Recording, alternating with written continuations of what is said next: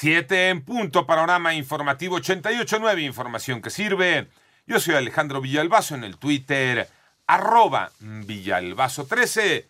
Es miércoles 7 de octubre, Iñaki Manero. ¿Cómo estás, Iñaki? ¿Cómo estás, Alex Villalbazo, Alex Cervantes, amigos de la República Mexicana? Gracias por seguir en Panorama. Y nos vamos con la información COVID-19. Autoridades de salud registraron 471 muertes más por COVID-19 para un total de 82.348 defunciones por la enfermedad además de 4.828 nuevos casos para un total de 794.608.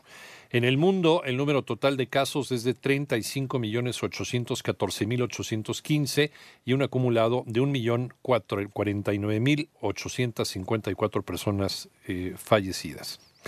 Además, en los Estados Unidos, el candidato demócrata Joe Biden dice que él y el presidente Donald Trump no deberían tener un debate mientras el mandatario siga arrojando positivo a COVID-19.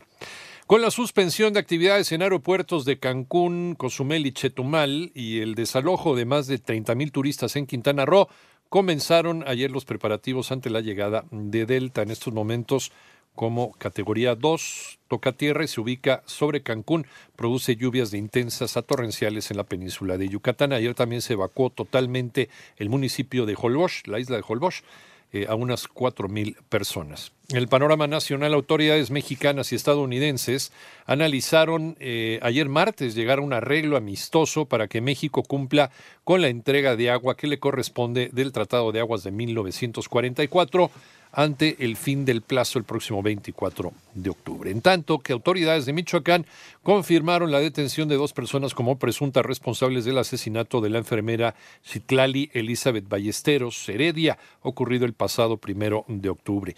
Y en el Estado de México se activó la alerta Amber para dar con el paradero de Kenia Irán Alonso Paredes, de 15 años de edad, vista por última vez en Texcoco el pasado 5 de octubre. En Jalisco, Usuarios de redes sociales denunciaron que cuatro mujeres, Daphne, Irlanda, Kenia y Carla, desaparecieron desde el pasado 18 de septiembre, aunque solo en tres casos los familiares interpusieron denuncias.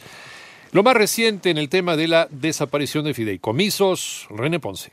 Diputados federales siguen sin ponerse de acuerdo respecto a la iniciativa para desaparecer 109 fideicomisos, lo que ha motivado que su análisis alcance este miércoles su tercer día de discusiones en el Pleno, primero por falta de quórum y ahora por el intento de Morena en San Lázaro por facultar a la Secretaría de Salud para que pueda redirigir recursos del Fondo de Salud para el Bienestar, antes Fondo de Riesgos Catastróficos, hacia la atención de la pandemia. Aun cuando el dictamen se logró aprobar en lo general, esta propuesta de modificación motivó la toma de tribuna por diputados del PRI, PAN, PRD y MC así como un receso de casi 12 horas que concluye a las 9.30 de hoy, y es que la oposición asegura se quitarán recursos para tratamientos de enfermedades catastróficas como el cáncer, para dejar su destino en manos de la Secretaría de Salud, es el coordinador del PRI, René Juárez. Estamos defendiendo una causa noble, una causa que debería de unirnos y no de confrontarnos. Para 88.9 Noticias, René Ponce Hernández.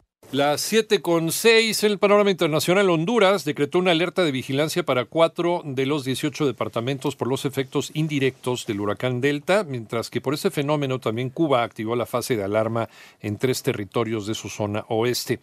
Otro policía blanco fue acusado de homicidio por abrir fuego contra un hombre eh, afrodescendiente en los Estados Unidos. Ahora fue luego de un disturbio reportado en Texas. Y el Consejo de Derechos Humanos de la ONU aprobó renovar por dos años más su misión que investiga crímenes de lesa humanidad en Venezuela, una votación donde México se abstuvo de participar.